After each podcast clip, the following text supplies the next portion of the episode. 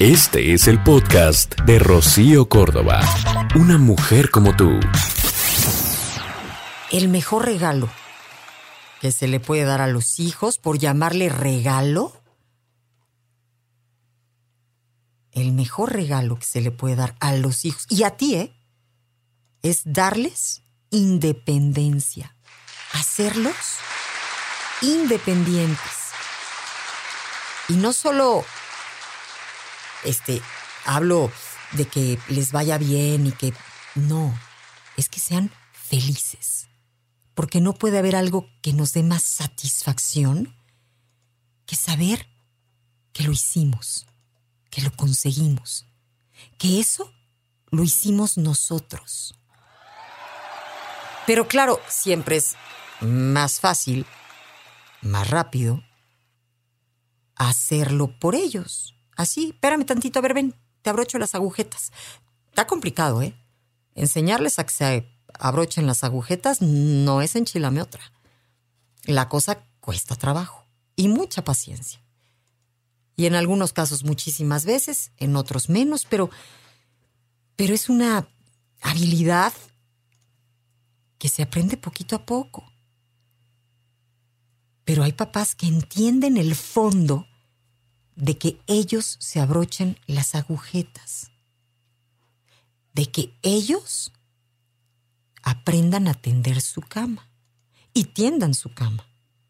Y no solo de chiquitos, así cuando la mamá este, está en este romanticismo de quiero ser la mamá y mi niño chiquito. No, es todo el tiempo. Que entiendan que esa es su primera responsabilidad, hacer lo que deshicieron esa cama tuvo una función, esa cama se tiene que volver a hacer para que quede lista para ellos. Aunque tengas cuatro personas que te ayuden en tu casa. O sea, esto aplica para toda la chaviza, porque es algo que le hace bien al ser humano en general. Saberse capaz, saberse responsable. Son niños que van creyendo en sí mismos que saben que pueden contar consigo mismos, porque se saben cumplir, van entendiendo esto del compromiso con uno mismo. Muchas veces nos volvemos adultos y eh, le cumplimos a todos menos a nosotros. Y eso está horrible. La onda es empezar por comprometernos con nosotros, con cuidarnos y atendernos, y saber vivir bien. Y saber vivir bien es hacerlos responsables en muchos sentidos. Hablarles de su cuerpo, de que es el único vehículo que tienen, que se deben responsabilizar de él. ¿Cuántos chavitos en automático llegan a adolescentes y a la reunión o al momento en el que, ¿qué onda? Vamos a chupar. Voltean a ver a todos y pues claro, entienden qué es lo que sigue y qué hay que hacerlo, pues soy machín y pues yo no me rajo y yo le entro y si mis cuates lo hacen, pues yo, yo soy parte de la banda. Y muchos no se cuestionan siquiera por un segundo el, oye, ¿de veras sí quiero? O sea, sí quiero entrarle con ellos a echarme algo ahorita, a esta edad. Y hay quienes ahorita dicen, ay, qué ñoño. No, no, qué ñoño. Qué pensante. Qué pensante que esos papás hablaron con ese niño y le dijeron, oye, no tienes que ser un borrego, ¿eh? Tú tienes criterio. Ahí dentro de tu cabeza, de esa cabeza que peinas, hay la capacidad de discernir entre lo que sí quieres y lo que no quieres. Y eso es volverlos responsables. Porque si sabes que nada más tienes un cuerpo, o sea, no hay refaccionarias. No, todavía no venden refacciones ni de corazón, ni de pulmones, ni de cerebro, todavía no. Es el único equipo que tienes para toda tu vida.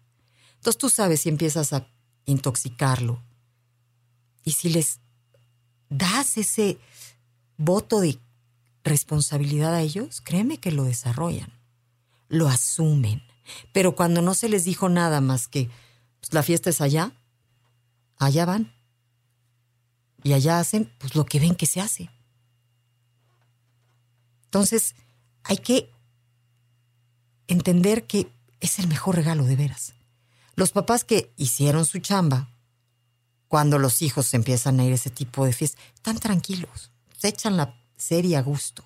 Y no porque les vale, no, sino porque saben que su hijo tiene esa capacidad de pensar. Entonces sí es un regalo para ellos y sí es un regalo para ti también. Más fácil, ¿eh? De veras. Y se empieza por enseñarles a que ellos pueden, sí, sí pueden, con esas manitas chiquitas también, abrocharse las agujetas. Llevar su ropa sucia al botecito que les pones y que les haces. Eh, cuando se usa la ropa, se pone acá, ¿no? Estamos hablando de si queremos verdaderamente hijos felices, tendríamos que hacerlos responsables de sus cosas. Que el mejor regalo que se le puede dar a los hijos es darles independencia. Y fíjate qué fuerte. Resulta que mm, en los últimos tiempos sabemos cómo han venido incrementándose todos los problemas de salud mental entre los más jovencitos. O sea, desde muy chavitos ya tienen unos rollos muy serios de salud mental. Y en los Estados Unidos están verdaderamente preocupados.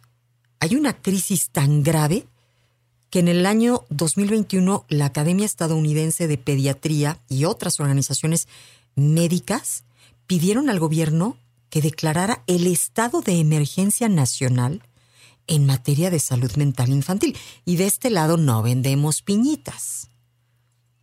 De este lado, los papás sabemos cuántas cosas raras están enfrentando los chavos, las niñas, los niños de diferente índole, pero que están relacionadas con esa salud mental.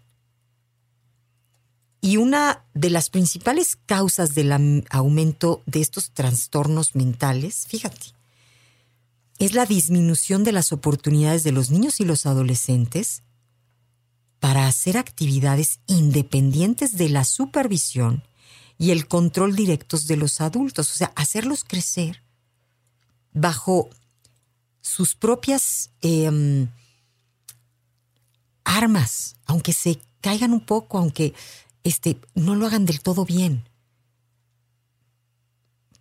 Dicen que en los últimos 50 o 60 años se fue viendo como poco a poco em, a, los, a los hijos se les fue cuidando cada vez más. Y tiene lógica.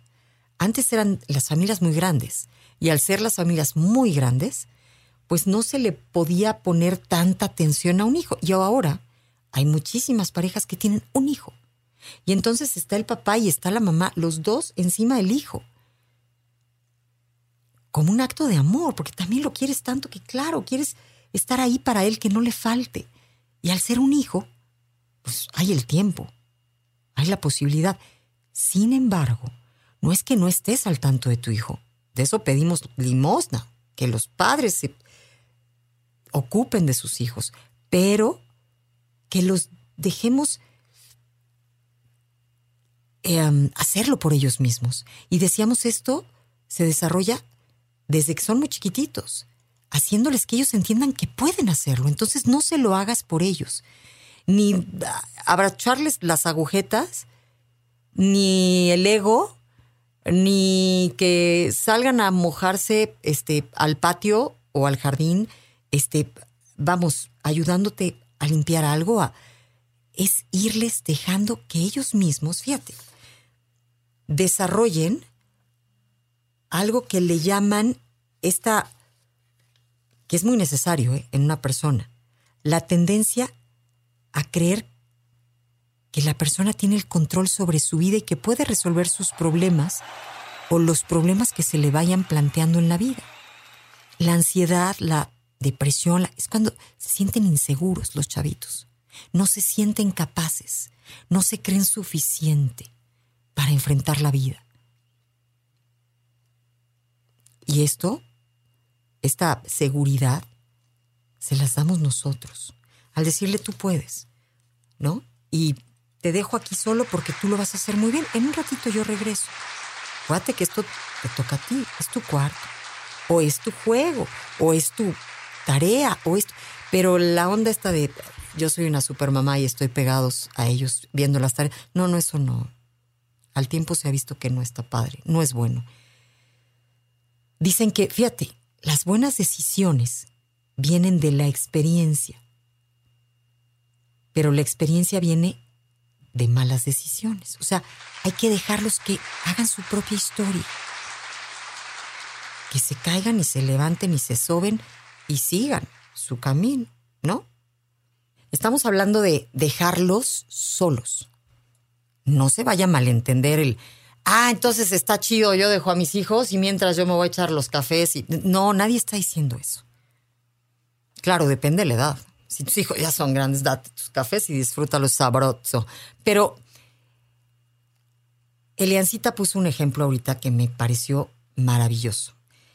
Hizo esta relación hablando de hacer a los hijos independientes y que hoy muchos de los niños que tienen problemas mentales relacionados a ansiedad, depresión, justo se relacionan con, con esta falta de seguridad que ellos tienen, porque hay tanta supervisión por parte de los padres, tanta, eh, tanto miedo a que les pase algo a los hijos que terminamos haciéndolo por ellos, cuidándolos tanto que ellos no desarrollan eh, este sentido de yo puedo, yo soy suficiente, yo me basto a mí mismo para enfrentar la vida. Y es lo que le pasa a los animalitos que viven en cautiverio, a diferencia de los que están libres. Poníamos el, o, ponía el ejemplo de Nemo, ¿no? El papá cuidó tanto a Nemo que Nemo no supo qué hacer, no supo cómo moverse, cómo manejarse, cómo volver. Se perdió, ¿no? Entonces, hay que desarrollar en ellos el... Tú puedes, mi amor. ¿Viste que puedes? les contaba que cuando yo entré al radio, cuando me hablaron y me dijeron, eres tú la que se queda, a mis 19 años, en segundo semestre la carrera de comunicación, y brincamos todo el día y celebramos y lloré y, y, sentía yo miedo y nervio y bla. En la noche yo ya estaba acostada en mi cama y mi papá fue. Y me dice, oye, de esto del radio, lo más importante no es el radio. Lo más importante, mi amor, es que tú sepas y nunca se te olvide que lo lograste, que lo supiste hacer, que puedes hacer lo que te quedaste, que lo hiciste bien. Eso es lo, lo más importante. Y cierto, hoy, hoy lo entiendo. Cuando tú haces algo por ti, cuando tú consigues algo por ti, esa sensación de lo hice es deliciosa. Es más, es esa sensación con la que a veces te vas feliz a tu casa de regreso de tu chamba, ¿no? Ya pasó, ya, ya lo hice, lo conseguí, lo hicimos bien. Y esa satisfacción de que no te lo hicieron, lo hiciste, es la que necesitan hoy los chavos. Hoy los chavos deben saberse capaces. Hoy deben de hacer cosas que valgan la pena para ellos. Eso le da sentido a su vida. Y cuando una vida tiene sentido, no, no tienes esas ideas destructivas. Hay muchos chavitos que en el fondo se sienten inútiles, muy inútiles. Y debe ser tristísimo saberte inútil, porque no confías en ti. Entonces, aquí es donde hay que pensar. Y regreso al comienzo, cuando dijimos es más difícil enseñarle a tu hijo a que se abroche las agujetas que abrochárselas tú. Es más difícil.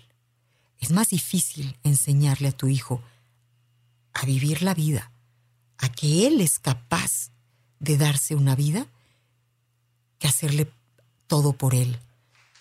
Hoy los papás hacen por los hijos para que el hijo parezca que, uff, ¿no? Él lo hace muy bien. no, déjalo que se caiga, déjalo que también enfrente, pues sí, el decir, chale, pues no, no, no me salió. Y no me salió las veces que sean necesarias. Un día le va a salir y le va a salir mejor el que le salió. Mira, las heridas emocionales son el precio que todos tenemos que pagar para volvernos independientes. Déjalo, pero genera en él ese tú puedes. Y para que él sepa que él puede, tienes que estar atrás, en su back, para decirle, aquí estoy. El podcast de Rocío Córdoba, una mujer como tú, en iHeartRadio. iHeartRadio.